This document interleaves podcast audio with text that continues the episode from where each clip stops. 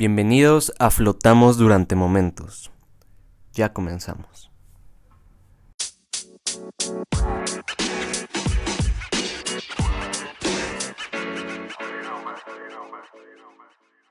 Capítulo 5.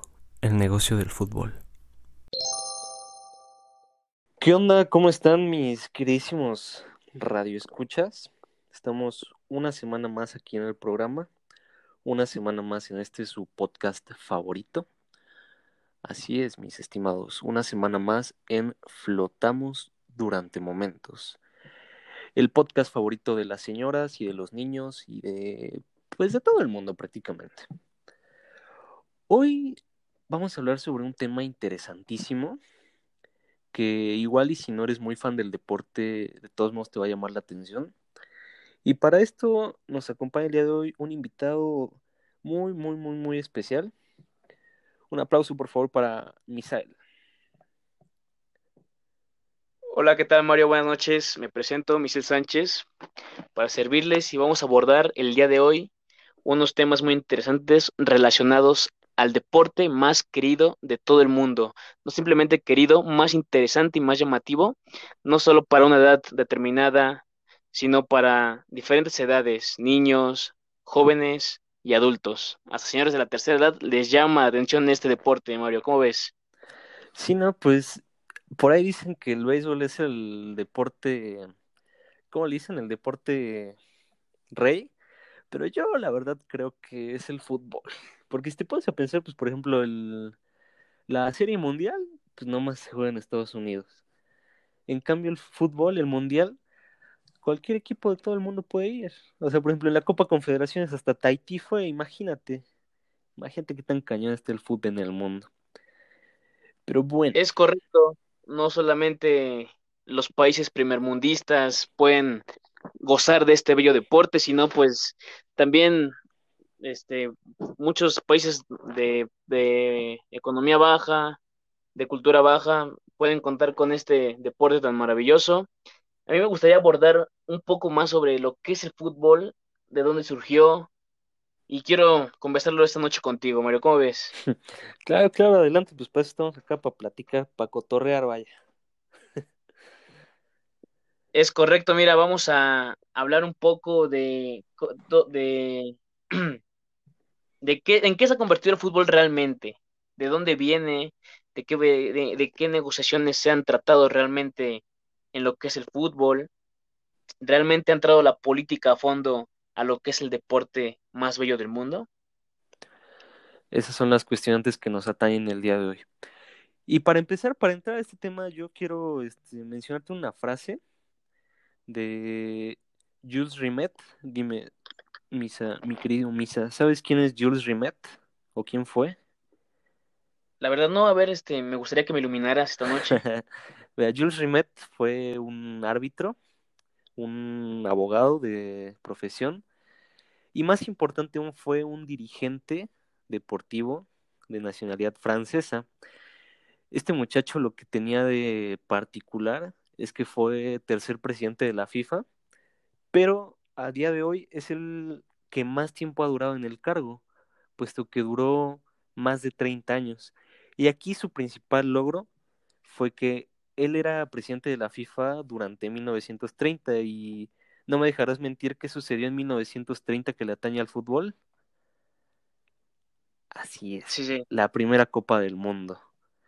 Es correcto. De hecho, ves que el trofeo actual es como un mundo sostenido como por dos mujeres, más o menos. Eso es que es el trofeo actual con su base como verdecilla y todo. Pues bueno, el trofeo original era un como especie de ángel, como de diosa griega, eh, sosteniendo un como, mm, por así decirlo, como un, un bowl. y ese trofeo se le denominaba el trofeo Jules Rimet. De hecho, la Copa del Mundo inició siendo la Copa Jules Rimet en Uruguay en 1930, que de hecho salió Uruguay campeona. Y bueno, nada más como para terminar con esta historia, pues recordemos que Brasil actual pentacampeona, llegó un punto en el que les dijeron, bros, ustedes ya ganaron esto un millón de veces, tengan, les regalamos la copa. Y fue entonces que llegó el trofeo que hoy en día conocemos, que actualmente está en las vitrinas de Francia, precisamente, ¿no? La nacionalidad de este muchacho. Pero bueno, te lo saco a colación porque, sin albur, porque hay una frase de Jules Rimet que me parece muy interesante y muy destacable, máxima en este tema. O sea, Jules Rimet fue un visionario, ¿sabes? Desde mi punto de vista fue un hombre adelantado a su tiempo.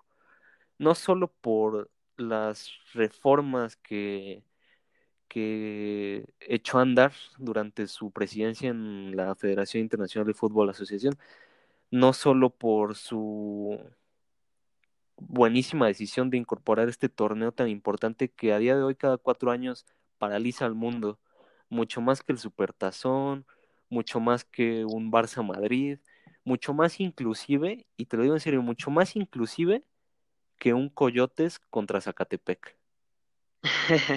me imagino, me imagino.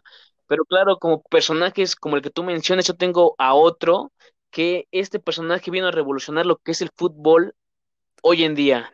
Te voy a hablar de Jan-Marc Bosman. Pero, pero, Bosman pero, es... pero, antes de que pasemos al caso Bosman, nada, te voy a decir súper rápido la frase de Jules Rimet con la que te digo que quiero, quiero empezar este tema. Él, te digo, fue un visionario de su tiempo, yo creo, y en algún punto él dijo, hay que tener mucho cuidado, porque el fútbol se está convirtiendo en un negocio. Y así es, es como correcto, nos vamos tendidos. A ese es el tema que yo quiero enfocar esa noche, a lo que se ha convertido el fútbol o lo que ha revolucionado lo que el, el fútbol. Te voy a platicar del personaje que te comenté hace rato de Jan-Marc Bosman.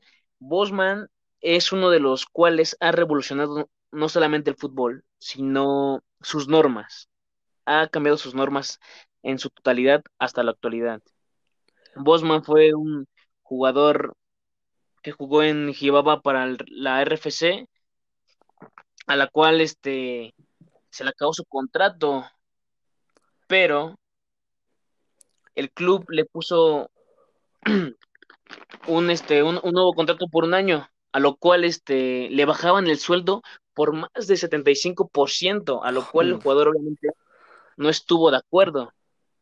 Y él trató de fichar con un club francés en ese entonces, a lo cual el club de... El Dunkirk, ¿no? De Francia, me parece. Ajá, es correcto.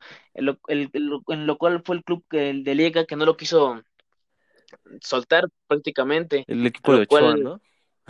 Es correcto. a lo cual le pidió una indemnización de aproximadamente 11 millones 743 mil este, francos belges, que ahora en la actualidad son aproximadamente 4, 400 millones de euros. Es una cantidad muy, muy grande, sí, la, la, verdad. Pero como te digo, este jugador se fue a lo grande en su problema. No solamente se quedó callado, se fue a los tribunales de allá de la Unión Europea ya en, por 1995, a lo cual el caso duró cinco años, créemelo. El jugador prácticamente no quiero llamármelo así, ¿verdad? Pero pues yo creo que le, le pusieron pausa a su carrera por mucho tiempo, a lo cual prácticamente puede más la corrupción, pueden más los negocios y pueden más las gente, la gente de altos mandos que un jugador. Sí, no, imagínate. De hecho, eso es lo que a día de hoy nos sigue causando ruido tanto a los entendidos en el tema como a los mismos jugadores y y a toda la gente que está involucrada en este mundo, ¿no? Que los hombres de pantalón largo a final de cuentas son los que llevan las riendas, ¿no? Cuando deberían ser pues los que se matan en el campo, ¿no? Y es correcto. Hecho, de esto que me mencionas de, de Bosman, es un tema interesantísimo, ¿no? Porque sentó las bases del fútbol moderno prácticamente y como tú mencionas, que tiene 20 años que sucedió este caso pero sin que eso hubiera sucedido, quizás el fútbol sería muy distinto a como lo conocemos. ¿No crees? Es correcto. Eh, de, de, esto nos, nos, nos, conlleva a lo que es ahora acá en México el famoso par, este pacto de caballeros que surgió en 2002 acá en México que era que cuando un, un, este, un jugador terminaba su contrato o emigraba a un club extranjero de lo que es México, a su regreso tenían que, que pues pagarle una cuota al, al, equipo con el que fue su último contrato acá en México. ¿Cómo, ¿Qué te parece sí, eso? No, y algo que ni siquiera está estipulado, ¿no? En el, en el papel, sino que precisamente como su nombre lo dice, se reúnen estas personas y dicen, ¿sabes qué? Mi muchacho quiere ver qué onda con tu equipo, pues que onda, cállate con una feria, ¿no? O por el otro lado, ¿no? Lo que pasó, bueno, quizás más adelante vamos a ahondar un poquito al respecto, pero por ejemplo lo que pasó con Osvaldo Alanís en años recientes, que de plano, te digo, irse como por el lado contrario, de decir, ¿sabes qué? Este jugador se fue mal de la institución, vamos a hacer un pactito de caballeros, no lo aceptes en la tuya. Sí, sí, y eso hace que nuestro fútbol o nuestros jugadores no trasciendan como tal. Yo, yo me pongo a analizar y veo que el, el jugador mexicano en su momento se encareció, pero no, no tanto por el valor del jugador, sino por las, por las tajadas que tienen que darle a los directivos del fútbol mexicano hoy en día. No, no paran de, de querer ganar millones y millones de pesos acá. Es por eso que yo hoy en día me pongo a analizar y digo, ¿por qué realmente el jugador mexicano no trasciende más allá de, de ir a Europa? Porque en su regreso a México es como una ficha quemada o literalmente después de Europa ya nos volvemos a ver. Es a esto que nos conlleva el pacto de caballeros. Se, limitan los fichajes literalmente entre los clubes y esto por las directivas que, que pues simplemente quedan ardidas, quedan mal con el jugador. Sí, no, y prácticamente pues ya pasan a, como tú dices, pasan a, a darle en la torre, ¿no? Ahora sí que a, al fútbol mexicano propiamente, cuando es un pleito entre, entre un jugador y alguien que ni siquiera tendría que tener la última palabra, ¿no? Y... Es correcto. Y de hecho, nada más para complementar previamente, te digo, quizás un, un par de minutos ahondemos un poco más en el tema de, de nuestro queridísimo fútbol nacional. Pero nada más para ahondar un poquito más en el, en el tema que estábamos hablando del caso Bosman, pues sí. ¿tú recuerdas cuál fue la, la finalidad en que acabó ese, ese caso de que duró cinco años? Eh, la verdad, nada más investigué lo que son las raíces, pero me gustaría, me gustaría próximamente abordar realmente en qué fue lo que terminó. Yo solamente me quedé en lo que vino a revolucionar este Bosman, la verdad. Bueno, pues precisamente para, para concluir un poquito este, este pequeño tópico, pues bueno, este muchacho se, se enojó precisamente, principalmente por el tema monetario, se fue a juicio, duró varios años, como ya nos habías mencionado. Y la, el final principal o la conclusión, la consecuencia principal de toda esta situación fue que se empezaron a establecer ya medidas específicas para que cada equipo pudiera contar con mínimo, mínimo un jugador formado en el país propio y a Sí, su sí. vez eh, reducir el número de extranjeros. Pero, pero esto no se queda así, porque iban a decir, pues a ver, ¿cómo le vamos a hacer? Que íbamos a tener puras chivas en Europa, puro jugador, puro equipo con, con, plantilla de su país. Pues no.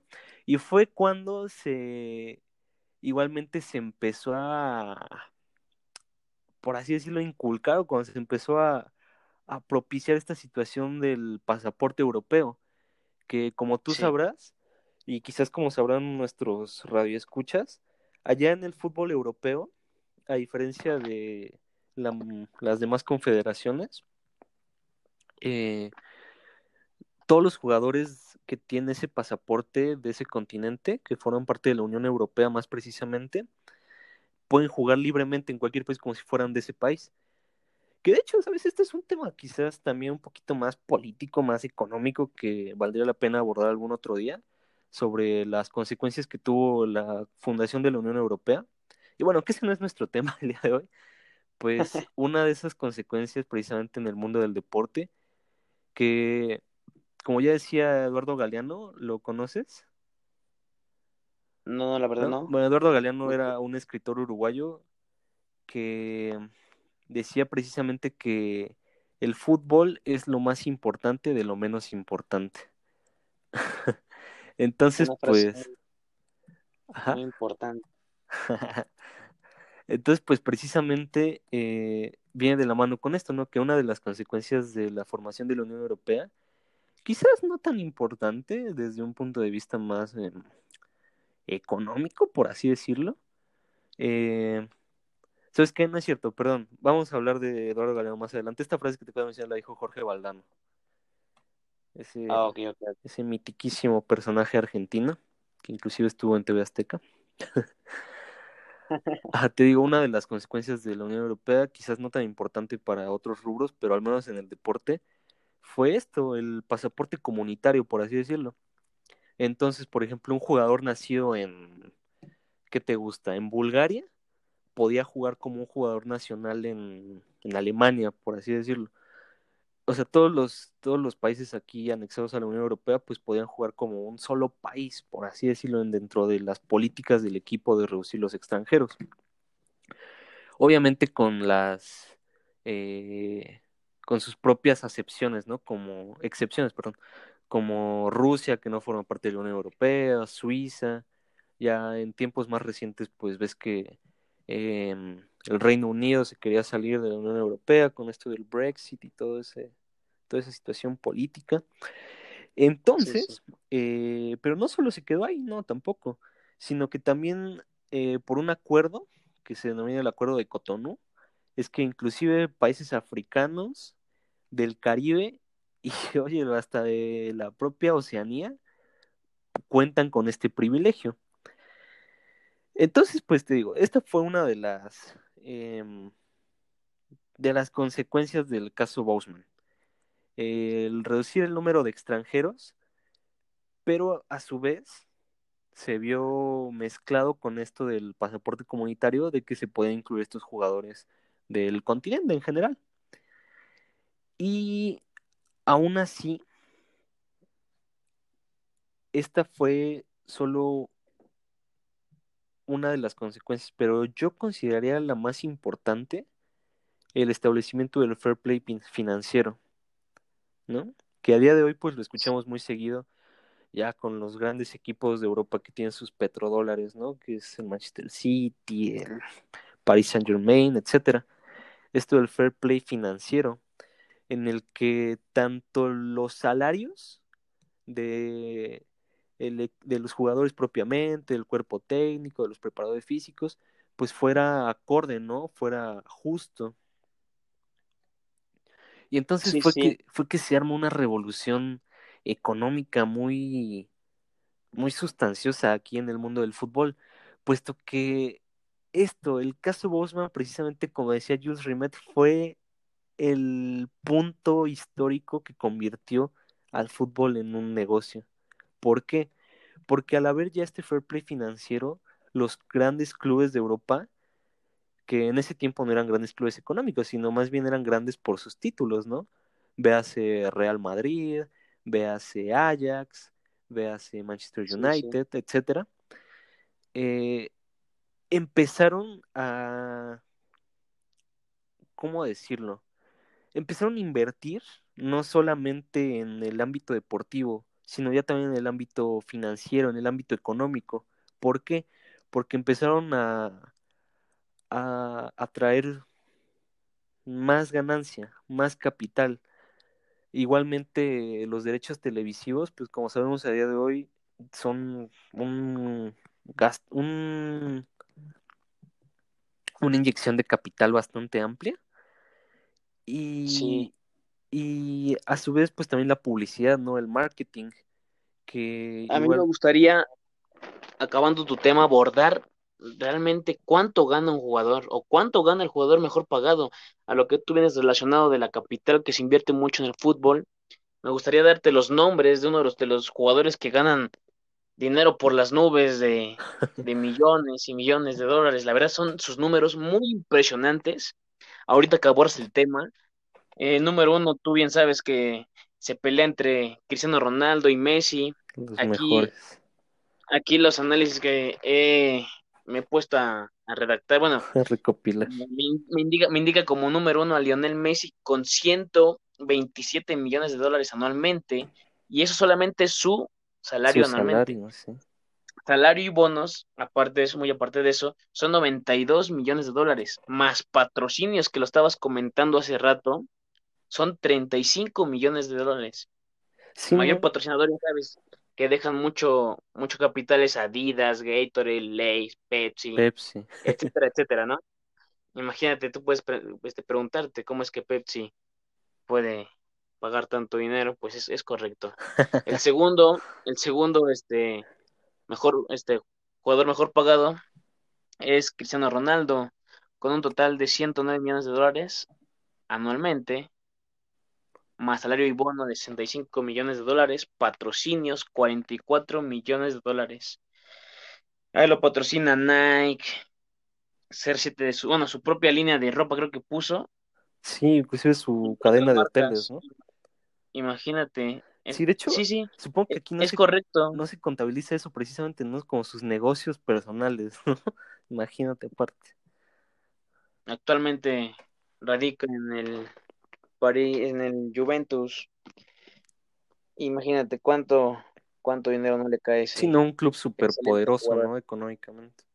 Es correcto. Y en el tercero, pues tenemos a Neymar. Imagínate si, si estos dos ganan siendo los mejores del mundo, cuánto dinero puede ganar un jugador no tan cotizado en el mercado. Digamos de elite, Sí. pero no de los mejores, ¿no?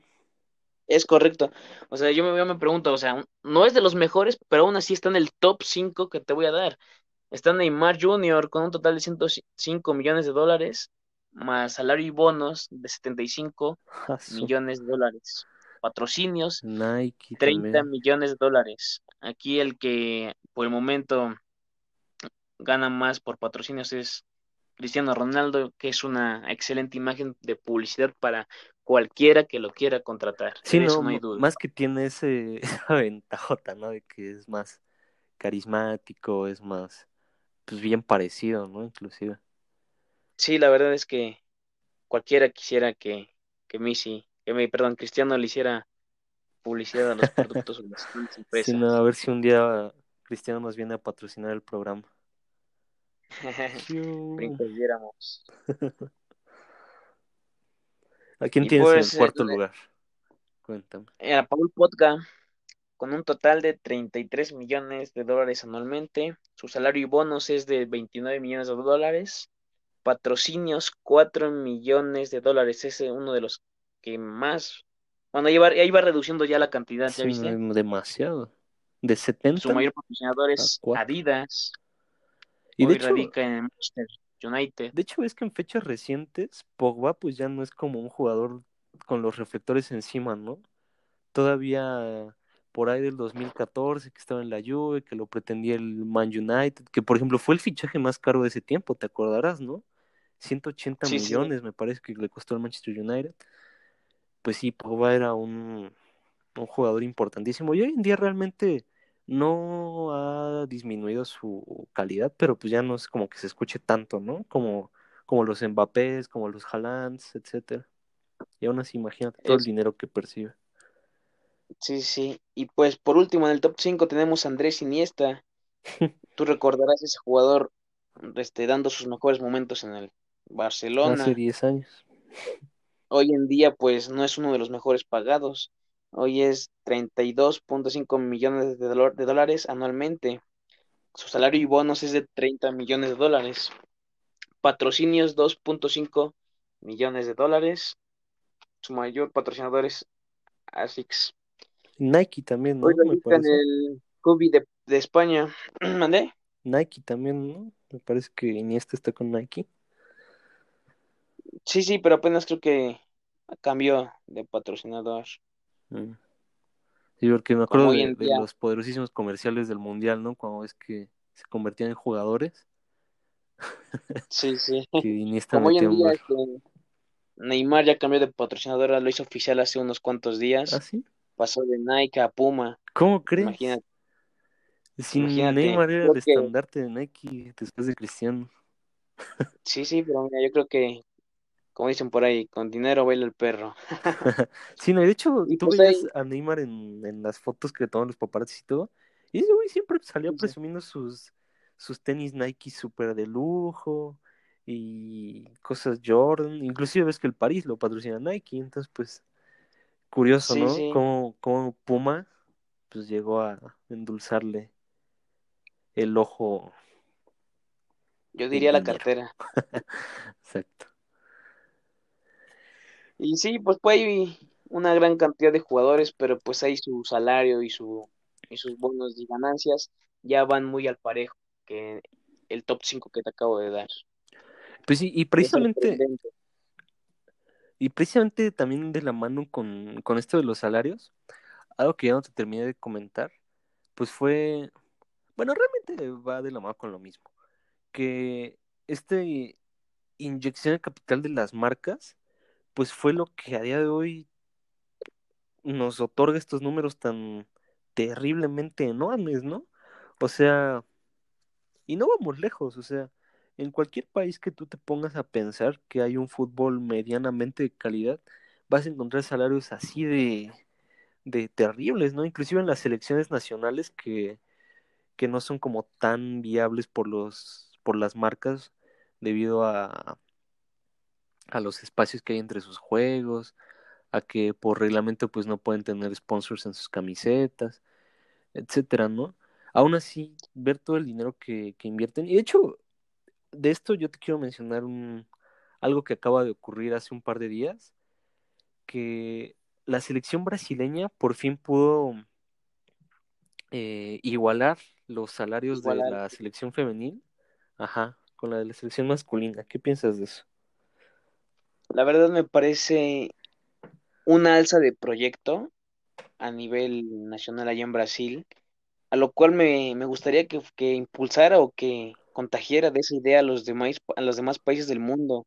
La verdad, no podemos olvidar a, una liga que es la femenil cuando realmente tu federación te lo pide, ¿no? A mí se sería absurdo que tendríamos una liga femenil olvidada, sin salario y sin el equipo de rendimiento, de lo cual se necesita un deporte tan bonito como es el fútbol. La verdad Como, es que sí, me parece una gran idea. como tristemente aquí ocurre en México, ¿no? Que las jugadoras perciben ah, cantidades, pues, no diría que risibles, porque pues son dentro de lo que cabe altas, pero a comparación de los salarios que perciben los jugadores, pues sí se quedan pues bastante, bastante pequeñas. De hecho, no me dejarás mentir, el, el jugador más, o el jugador mejor pagado de nuestra queridísima y favorita Liga MX es el francés André Pierre quien, quien si no me dejarás mentir, me parece que percibe unos 6 millones de dólares aproximadamente al año. O sea, imagínate, 6 millones de dólares. Y ni siquiera, es muy grande su cantidad y ni siquiera es como de que, ajá, a comparación de la Liga Femenil, te digo, y ni siquiera es como que Tigres sea, uff, el equipo más millonario de todo el continente, ¿no?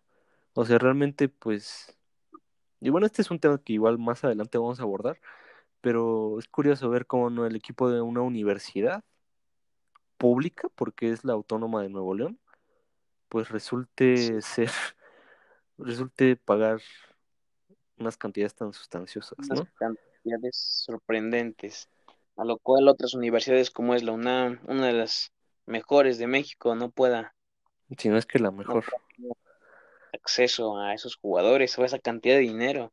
La verdad es que es muy sorprendente. Déjame decirte que si nos vamos a capitalizar el fútbol, pues normalmente en el norte se manejan otros paradigmas de dinero, literalmente allá ya se pagan con dólares. Y yo creo que el norte está creciendo económicamente. En el fútbol, la verdad, no creo tanto. Es, son equipos de moda, en mi opinión, sin ofender a todos los Los fanáticos. A mí el fútbol regio me aburre en su totalidad. Sí, pues claro, también, también hay que decirlo, o sea, si alguien que nos escucha es fanático de Monterrey o de Tigres, pues no es con el afán de ofender, pero pues hay que dejar las cosas claras, ¿no? También eh, su fútbol no es tan bueno, en general el fútbol mexicano no es tan, eh, tan sobresaliente, exacto, pero al menos yo quiero hablar de, rápidamente hacer la mención del estilo que ha tenido Tigres estos últimos 10 años, de la mano de Ricardo Ferretti. Definitivamente es un fútbol muy apagado, ¿no? Muy a la defensiva, muy, pues ahora sí que muy a lo italiano, ¿no? Muy a lo Cholo Simeone, muy escondidito, muy, sin ofender, como le dicen por ahí, muy ratonero, inclusive un estilo que llegó a adquirir el Piojo en algún tiempo con la selección mexicana, hace un par de años, y, y bueno, inclusive jugando así, pues vemos cuánta capital puede inyectar, ¿no? ¿O qué piensas? Sí. Pues sí, la verdad es que sí, pero pues en la actualidad Tigres no es el mejor equipo de la Liga MX, eso sí está en, en, descenso, el buen fútbol, o no tanto el buen fútbol, los buenos resultados que te tenía Tigres en esta década. Han ido en descenso, los aficionados ya quieren la salida del mismísimo Tuca Ferretti. ¿Cómo la ves? Sí, no, el hombre institución, o sea, el hombre franquicia de esta, el hombre franquicia institución, más bien dicho, ¿no? O sea, yo personalmente pienso que sin Ferretti, eh, Tigres no sería lo que es hoy en día. O sea, yo le atribuyo el éxito de Tigres a tres factores. Uno, y el más importante, obviamente la, nuestro tema del día de hoy, la inyección de capital. El segundo, la idea de un hombre que de un temperamento fuerte que pudo poner en cintura jugadores de la talla de ¿qué te gusta? ¿Y un niño? este, no, pero ya hablando en serio, pues, de hecho, Juninho pues sí fue un jugador muy importante, ¿no? Pero pues eh, ya nos vamos como a jugadores más de renombre, ¿no? Como Guido Pizarro, como eh, Nahuel Guzmán, como Edu Vargas, inclusive como mi tercer factor, eh, Guiñac. O sea, un jugador que llegó a revolucionar el fútbol, que de hecho podrá o no gustarnos, pero sin duda es un fuera de serie, ¿sabes? O sea, yo creo que, yo, bueno, muy personalmente creo que desde José Saturnino Cardoso no se veía a un delantero de esas cualidades, ¿no? que te drible, que te corra, que te dispare a puerta. Claro, ¿no? También tendrá sus puntos débiles, que es como su temperamento o su o su ética, por así decirlo, porque recordemos este numerito que nos regaló enfrente de Veracruz, un Veracruz ya decadente que estaba muriendo, que igual mencionaremos más adelante, pero pero o sea, ese tipo de cosas, pues sí son deplorables, ¿no? Sin embargo, eso no quita que sea, te digo, un jugador totalmente distinto. O sea, no por nada, me parece que ya es el máximo goleador de Tigres, ¿no? Sí, ya creo que rebasó a, Tomás, Tomás Boy. me parece. Al Tommy Boy. De hecho, creo que fue contra Chivas, ¿no? Cuando Tomás Boy los dirigía. Es correcto, y creo que tuvo un enfrentamiento ahí, ¿no? Cuando anotó el gol que lo empataba o lo superaba, algo así. Ah. Unas expresiones medio raras hacia el francés. te digo igual.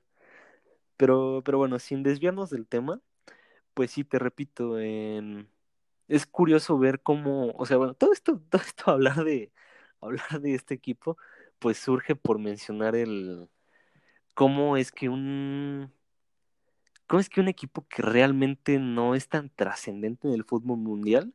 Y claro, debemos decirlo, en general la Liga Mexicana no es tan trascendente en el fútbol mundial.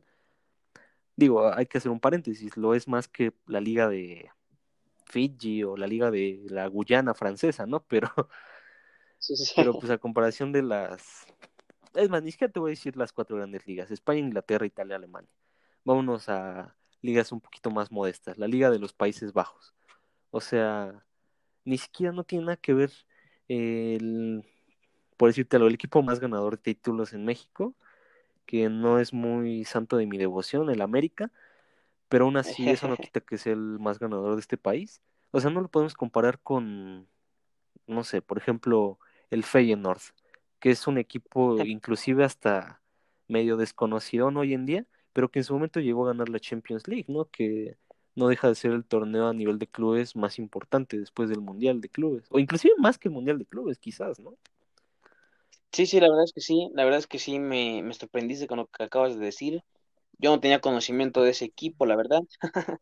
Pero mira, sí, de, hoy en hecho, día... de hecho, Robin Van Persie, este muchacho que le anotó a España de palomita, ¿te acordarás? En el Mundial de Brasil. Él Sí, sí. salió de ahí y se retiró ahí. Robin Van Persie. Y claro, también otros grandes jugadores pasaron por ahí, inclusive Johan Cruyff, que una eminencia del fútbol, descansa en paz, que salió del Ajax y en un tiempo quiso volver al Ajax, pero ellos le dijeron, no tenemos tanta feria para pagarte. Y dijo, ah, no hay pedo, me voy al rival. Y se fue al Feyenoord de este muchacho. Pero bueno, te digo, volviendo al tema, eh, no podemos comparar las ligas y aún así ver como un equipo que, como tú lo mencionas muy adecuadamente, no es el mejor equipo de México, no es el más ganador y ni siquiera es el superlíder en el Guardianes 2020 y es el que tiene este poderío económico tan impresionante, ¿no? Sí, pero pues hablando de esas ligas o de esas trascendencias de buenos jugadores, nos vamos a la Major League Soccer. Actualmente no es la mejor liga. Muchos dicen entre que supera y no supera la Liga MX. ha traído muy buenos jugadores a, a Estados Unidos. Ya sabes el caso de Ibrahimovic. ¿Sí, es ese? No. Sí, Ibrahimovic. Pirlo. David Villa. Los mexicanos. Giovanni Dos Santos, Chicharito Hernández. Un que, pues realmente trascienden, trascienden esos nombres a nivel internacional. Y te sorprendería ver a de un equipo a otro de la nada, de Europa a América, a Chicharito, a Giovanni, pues dices qué pasó, ¿no? La verdad yo siento que más allá de trascender, les ofrece un sueldazo, que les ofrece comodidad y lo que tú quieras mencionar. Sí, de hecho, también no me dejarás mentir en estos días que está demasiado sonadísimo el caso de Messi, que precisamente hoy ya se arregló. Bueno, si nos escuchan otro día, estamos grabando el 4 de septiembre. Hoy precisamente se acaba de arreglar el, el este polémico caso de Messi, que, que al final, pues el niño decidió quedarse en el Barça. Pero, pero como tú recordarás, el, este conglomerado eh, multinacional de, de, fútbol, que es el grupo City, liderado por, por este jeque, eh, que como tú sabrás igual tiene equipos en todo el mundo, en Uruguay, en Australia, en Estados Unidos, en, y pues obviamente el principal Manchester City.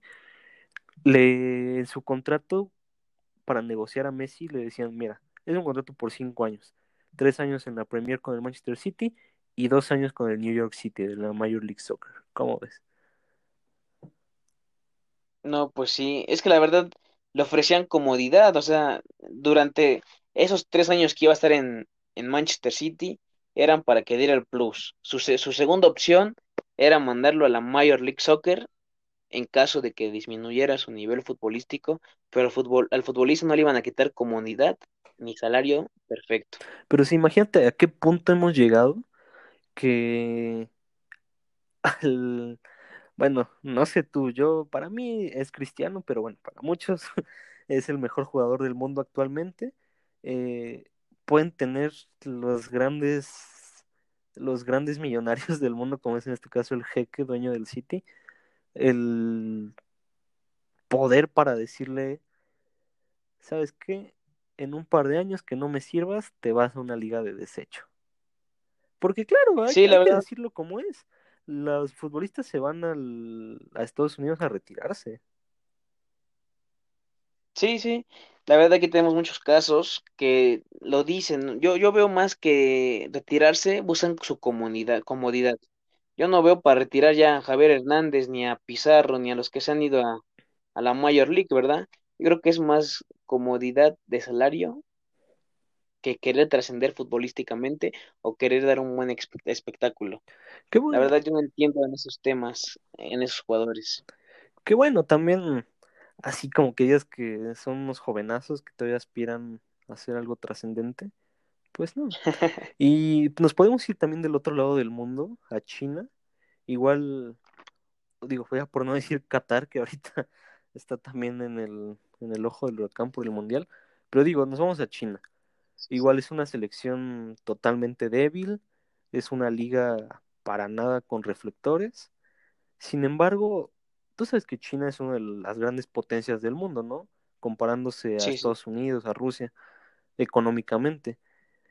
Pues bueno, también hay que recordar que este país, eh, muy estricto, quiere ser el mejor en todo, como, como se suele ver de ese lado del mundo, y igualmente con Rusia, en fin. Eh, y empiezan un proyecto con su liga, con la Liga China de Fútbol, donde le empieza a inyectar capital, principalmente el gobierno, que como tú sabrás, pues, digo, hay mucha gente que se queja del gobierno en México, del gobierno en Latinoamérica en general, pero porque no saben lo que es vivir allá, ¿no? Y, y que allá el gobierno es el que rige tu vida y, y es el dueño absoluto, ¿no? Pero bueno, entonces el gobierno le empieza a inyectar capital al ámbito del fútbol porque, como decíamos al principio del programa, se dan cuenta de que el fútbol es el deporte más importante. Que de hecho quiero hacer aquí una pequeña acotación. Eh, no sé si recuerdas o si de casualidad tienes el dato de quién fue campeón del mundo en 1934. Mm, no, no, no recuerdo. Bueno, fue nuestro queridísima Italia Recordemos que ya estaba muy próxima a la Segunda Guerra Mundial y en ese tiempo empezaban ya los roces políticos. A Italia la gobernaba Benito Mussolini, este dictador, y fue realmente un movimiento político. De hecho, se dice, se dice que en ese tiempo Benito Mussolini amenazó a, a pues la federación como tal, a la FIFA, inclusive a los jugadores de otras selecciones para, para que le para que le dieran la copa, ¿no? Al final a, a nuestra queridísima Italia fascista. Entonces, pues te digo, fue como un un golpe más eh, político, ¿no? Y entonces fue cuando se empezaba a convertir en pues en política el, el fútbol. Y te digo, lo hemos reflejado ya en épocas recientes, digo, en muchos aspectos, pero en el que te estoy hablando de China, ok, le meten dinero, eh, se vuelve una liga rica, más no competitiva. ¿Y qué hacen? Para empezar, todos los equipos de China, no es como aquí en México que Adidas, Nike, Puma, Atlética, bueno, Atlética ya no existe, Charlie, este, Carrara, Lightning y todas esas marcas no, allá en China es uniformidad. Todos les patrocinan Nike, que reconozco que es la marca deportiva más importante del planeta. Más trascendente en el fútbol. En primera. En segunda, estos muchachos empiezan a ver toda la feria que ya tienen y dicen, pues vamos a contratar jugadores. Jugadores caros, no mamadas. A quienes se traen, se llevan en su momento a Hulk, que como recordaste, uno de los jugadores más, mm, pues recordados, valga la redundancia, de, de la Copa del Mundo de Brasil 2014. Se llevan a Bernard, otro importante de esa selección, que a día de hoy pues siguen ahí ambos. Se llevan también a Ferreira Carrasco, subcampeón de, Europa con el Atlético de Madrid. A Ramírez, igual en su momento pretendido por el Manchester, perdón, por el Real Madrid. En fin, entonces empiezan a hacer aquí una liga con unos salariazos. O sea, Bernard se fue a China con veintitantos años o imagínate, tú, imaginando que tú fueras futbolista profesional, estás ya en un equipo top, como en este caso era el Chelsea, ¿tú realmente te atreverías a tus veintitantos mudarte a China? O sea, digo, claro, a sabiendas de que te vas a hacer multimillonario, pero tu carrera se va a estancar. Eh, la verdad es, es lo, es lo mismo que pasa con la Major League, te ofrecen todo, pero pues literalmente ya no puedes trascender. Y yo creo que yo diría un sí. Literalmente en el fútbol trasciende más el dinero, importa más el dinero que ofrecer un buen espectáculo. Sí, claro, ¿no? Y es a final de cuentas lo que nos reúne hoy aquí, que es eso, ¿no? Que en el fútbol ya tristemente mueve más el billete que la pelota. Entonces, pues, eh, como te decía, pues les importa más ya a los jugadores dar este salto económico que un salto de calidad, ¿no? Por ejemplo, Sí, ahorita como tú mencionabas hace rato, o sea, Rodolfo Pizarro, realmente Pizarro tenía todavía las credenciales para, digo, ya no era un- ningún niño, pero aún tenía la edad para poder emigrar a Europa. Y pues no, ¿qué sucede? Que decide irse aquí al equipo de Beckham, al Inter de Miami, y pues nada, a hincharse. O sea, realmente ese muchacho ahorita podría estar en un equipo de mediana tabla siendo figura como Raúl Jiménez. O sea, pero no, prefirió irse a un, a una liga pues plenamente para ganar dinero, ¿no? Que de hecho también sí. eh, me faltó mencionarte que, por ejemplo, en China, pues se impulsó, ¿no? Igual que en Qatar se impulsó como esto de las fuerzas básicas. Entonces, pues tampoco están como llenos de extranjeros, también le dan importancia a su gente para poder trascender. Y en Estados Unidos, pues no era como algo que les diera mucha importancia, porque como sabemos a los estadounidenses no les importa en absoluto el, el soccer, como les dicen ellos. Sí, Pero, sí. pero vemos que hoy en día están exportando jugadores interesantes, ¿no? Por ahí la semana pasada, la semana pasada me, me interesó una nota por ahí por internet que decía que actualmente el equipo, este, un jugador estadounidense cuesta más que un mexicano. La verdad, yo no sé a qué se debe, yo no sé qué realmente esté trascendiendo en el fútbol americano, bueno, en el fútbol de Estados. Unidos, pues, en el soccer, que lo está elevando mucho en cifras en el mercado. La verdad sí me sorprendió eso. La verdad a mí no me gusta ver el fútbol de la MLS, no me gusta Pésimo. escuchar de ellos. y, Bueno, digo, e- emigrar a Europa a un jugador no es cualquier cosa, sino demue- demuestras. La verdad me sorprendió mucho. Digo, ¿no? Y precisamente como tú dices, no es por demeritar en su nivel de liga, pero es paupérrimo. O sea, em, si te soy sincero, creo que los únicos tres partidos que he visto de la MLS fueron cuando se retiró Raúl en el New York Cosmos, que estuvo bien aburrido, la verdad. Nada más lo vi por Raúl. Cuando Wayne Rooney, bueno, ni siquiera lo vi completo, no sé si has visto el video, donde son los últimos minutos, hay un tiro de esquina, eh, rechazan, se va un jugador solo ya contra el portero, y en eso Wayne Rooney, este muchacho importantísimo emblema de Inglaterra, ya grande, pega la carrera desde su por- desde la portería contraria hasta su portería, se barre, le quita el balón, da un pase y gol, y así termina el partido. Ese, ese videazo, te recomiendo y le recomiendo a los radioescuchas que lo vean. Eso demuestra lo bonito que es el fútbol, pero aún así en aún así eso no quita que sea una liga pues de un nivel bastante pobre, ¿no? Y el tercer partido que llegué a ver pues fue uno, me parece que del Orlando, no sé, la verdad no, no me no recuerdo qué equipos eran, Orlando contra el Columbus Crew me parece, y no, terrible, parece que estaba viendo un curtidores contra Marte y ya ni existen esos equipos, imagínate.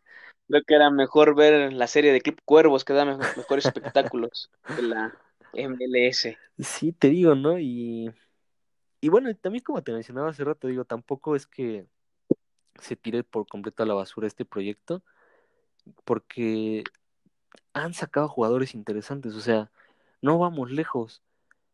Alfonso Davis, actual campeón de la UEFA Champions League con el Bayern Múnich, o sea, sí es canadiense y todo, pero ese muchacho salió de un equipo del MLS, fue visto ahí, y a partir de ahí, pum, llegó y hizo bicampeonó todo en Alemania. Caso contrario de Diego Lainez. Lainez de la Liga pobre MX, muchacho, o sea, tienen la misma edad, salieron al mismo tiempo hacia Europa. Lainez, pues supongo que su, su padre, o no sé quién lo maneje económicamente, dijo, ok, vámonos al Betis, un equipo medianito. Pésima decisión. Ahorita Lainez es banca de la banca del sub-20, yo creo, en, en España. la verdad es que es muy tristísimo su caso de Lainez. Yo recuerdo que estaba trascendiendo perfectamente acá en el fútbol nacional de nuestro país. Y ya lo habló, ya lo dijo, este, ¿quién era el que lo debutó? Se me fue su nombre, Eh, este, la Volpe. Ricardo Lavolpe es correcto, que fue una decisión precipitada. Él quería que siguiera forjándose aquí en México, trascendiendo, tenía todas las credenciales para seguir siendo campeón si él quería en América o en otro club. La verdad es que tenía 17 años, que se No, echara ya otros tiene tres. 20. No, en ese Ah, entonces, bueno. ¿no? Ajá, sí, Tenía 17. Sí, sí. Que le que se echara otros tres en la Liga MX y se iba en perfectas condiciones. La verdad, yo creo que si se hubiese esperado un poco más, no lo hubiese contratado el Betis, lo hubiese contratado otro equipo más relevante de Europa, la verdad. Puede ser, Pero como dices tú, la capital, la capital mueve, mueve, mueve las El montañas. dinero mueve, digo, con dinero baila el perro. Sí, ¿no? Sí, Y sí. Y otro caso que también recordamos, recordarás este cuando Ronaldinho vino al Querétaro, ¿tú qué vas a decir ahí? ¿Crees que Querétaro tenía mucho dinero o, o qué fue el motivo por el cual hicieran llegar al, al a Ronaldinho a México? ok, pasamos a un tema bastante interesante que es la faramaya, el chanchullo del fútbol mexicano. Este, pues recordemos que en ese tiempo, hace que cinco o seis años, o sea, Querétaro estaba en problemas legales por no haberle pagado a sus jugadores. Sí, Inmediatamente imagínate. después de eso, pum, traen a un jugador, uno de los mejores de la historia. O sea, ¿a qué estamos jugando, ahí, no? ahí sí no hay explicaciones, no hay explicaciones, tenían su guardadito, querían que todos los jugadores en, la- en esa actualidad hicieran su colchoncito para, para traer a Ronaldinho. La verdad no lo entiendo qué pasó en ese momento. Y digo, tampoco es la primera vez, ¿no? También en ese momento Dorados de Sinaloa, que se trajo a Pep Guardiola, o inclusive nuestro querido Celaya, que apenas jugó contra los Coyotes de Tlaxcala, eh, se trajo, se trajeron a, a, ¿cómo se llama este muchacho? Al buitre butragueño, junto con Hugo Sánchez. Entonces, digo, no es nuevo el traer figuras, pero lo que sí no deja de ser tampoco es raro. O sea, como tú dices, ¿tienen acaso su ahorradito? ¿Acaso en este momento, no sé, el Santos Laguna está ahorrando para en unos años traerse a, a Lewandowski? Este, es algo que te deja pensando, ¿no? ¿De dónde sale ese dinero? Y volvemos al tema de Tigres, o sea, ¿cómo es posible que el patronato de una universidad pública tenga para, para pagar esos salarios millonarios y esos jugadores top del continente? sí, sí, sí recuerdas el conflicto que se armó acá en la ciudad de Puebla entre la Benemérita Universidad Autónoma de Puebla y el actual gobernador Luis Miguel Barbosa por aquellos dineros medio manejados raramente ajá, raro. ahí entre el club y entre muchas cosas de la universidad. En ese entonces, pues, se fue más como que el club, ¿no? Al momento hay una demanda que no entiendo nada. La gana, no la gana. Hay plaza y no hay plaza. La verdad, se mete mucho el fútbol en la política y la política en el fútbol. No es que quieran enredarse con ellos, es que dan motivos para que el fútbol, fuera de lo hermoso que es, se vea muy extraño. Te deje sin palabras, pues. Sí, no, y también ahorita que mencionas eso, digo, uno por, por la cercanía, por lo que tú quieras, pues eh, aprecia al club, ¿no? De, bueno, en lo personal, a este ya extinto club de los, de los Lobos, pero también hay que, como te decía al principio, hay que decir las cosas como son, o sea, estos muchachos me acuerdo que cuando todavía estaban en el descenso, tuvieron un problema, creo que con Luis Mitchell sobre su salario. O sea, un salario asqueroso para un jugador del, del ascenso, mientras que a sus fuerzas básicas les daban una miseria. Eh, después, cuando descendieron, ves la multa que pagaron de 120 millones de pesos. La verdad, otro, otro caso que los llevó a, a la quiebra. un cuarto de lo que cuesta el avión presidencial, ¿no? Y, Sí, ajá, te digo, esas dos cosas y después esto que mencionas de que, de que se metieron en un problema por unos manejos ahí peculiares de, ya no digamos del rector, sino de, bueno, no digamos de la institución, digamos de ese cuerpo directivo, por así decirlo. Entonces, pues, y no es el único caso, o sea, como hablábamos también hace rato del Veracruz, ¿qué pasó con los curifeos? La verdad ahí sí se metió mucho la política al fútbol. Recuerdo que los, uno de los curis o el, el curi más importante de ese club fue diputado, ¿no? El Fidelongo fue diputado, exacto. del, del PRI, a lo cual conllevó a, a un mal manejo más que nada del club.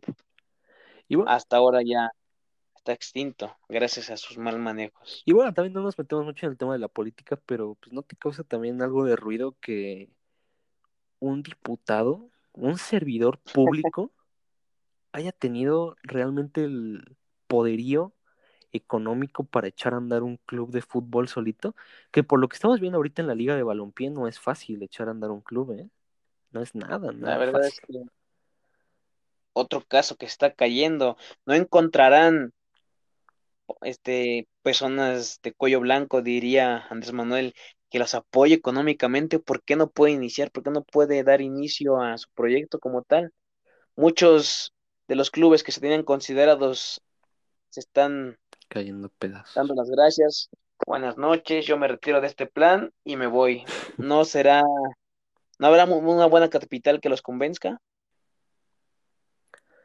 Te digo, sin duda es algo que te, te hace mucho ruido, porque uno podría pensar que o es un, un plan en conjunto de las grandes ligas o de la grande, de la gran liga mexicana para, para sabotear a su competidora. Otros podrían pensar que es más algo interno. Precisamente no sé si viste esta noticia de un jugador paraguayo, me parece, que llegaba a la liga de balompié y en eso el presidente ni siquiera por en persona, en un mensaje de texto le pone, ¿sabes qué? No vamos a contar contigo, eh, no vamos a poder pagar tu salario, muchas gracias. Y este muchacho dijo, bueno, ok, no hay problema, les agradezco eh, las atenciones, pero al menos podrían eh, dármelo de mi vuelo de regreso a mi país porque pues me gasté todo para llegar acá. Y el presidente le dijo, disculpa, está fuera de nuestras manos porque actualmente nos, les, nos deslindamos de ti. O sea, Wow, imagínate, a esos niveles tan terribles puede llegar una institución que pretende llegar a ser un equipo. la verdad es que no tienen ni siquiera las armas para poder formar otra liga. Literalmente no puedo hablar de un, de un equipo cuando literalmente es toda la liga. Es todo un proyecto que la verdad no puede arrancar y que yo creo que si está mal estructurado, en menos de un año puede caerse. Habrá que ver, habrá que ver qué sucede con nuestra queridísima liga de balompié. Bueno, ni la conocemos, habrá que ver nomás qué pasa con esta Lo liga. que no cabe duda es que si la, el- la Liga MX sigue así, va a ser gran competencia. Esperemos que no se los consuma la corrupción y los manos y los malos manejos de directivos. En eso quiero que me sorprenda un poco la Liga de Balompié Mexicano por el momento. Sí, pues sí, es lo único que podemos desear, no ya ni siquiera un nivel futbolístico, sino un nivel moral, un nivel de principios económicos. Lo único que creo que todos queremos ver, que bueno, ya no tenemos tiempo para hablar sobre nuestro queridísimo Billy, pero pues ya será quizás tema para otro día hablar de, de este muchacho que sigue, que a día de hoy, les repito, 4 de septiembre sigue, sigue siendo buscado. Pero bueno, Pero dime, dime si no es obra de la 4T. bueno, ese ya es un tema más, más amplio. Pero bueno, ya finalmente para, para culminar, porque ya se nos está comiendo el tiempo, quiero, nada más ya para concluir, mencionarte a este muchacho que te había dicho al principio por una confusión, Eduardo Galeana. Este, no le, quiero, no le quiero faltar a su memoria, habiéndolo mencionado mal hace rato, habiéndolo confundido con Valdano. Por lo que te quiero mostrar una frase de este escritor uruguayo que ya hace un par de años que nos dejó. Digo, no es ningún secreto para los conocedores de su trabajo que él era un total apasionado del fútbol, un, en toda la extensión de la palabra. Y él nos dejó muchas frases interesantes. Por ejemplo, él decía que el fútbol es la única religión que no tiene ateos. También, Una frase muy fuerte.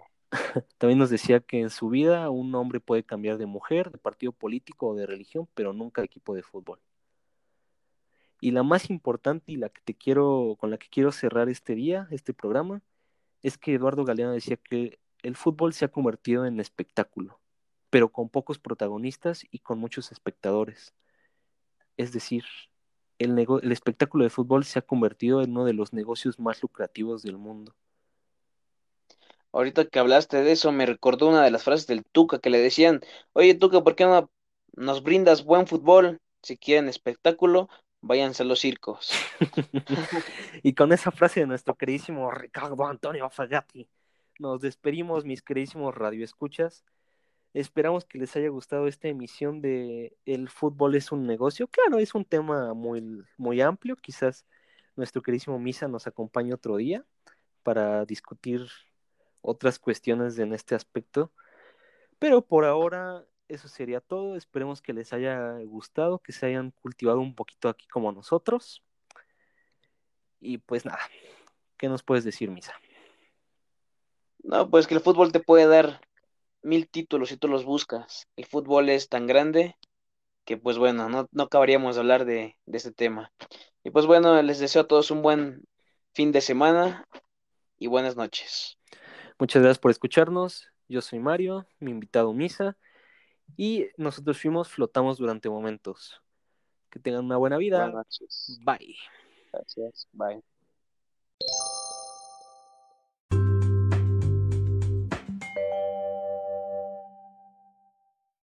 Esto fue Flotamos durante momentos. Esperamos que te haya gustado. Nos vemos a la próxima.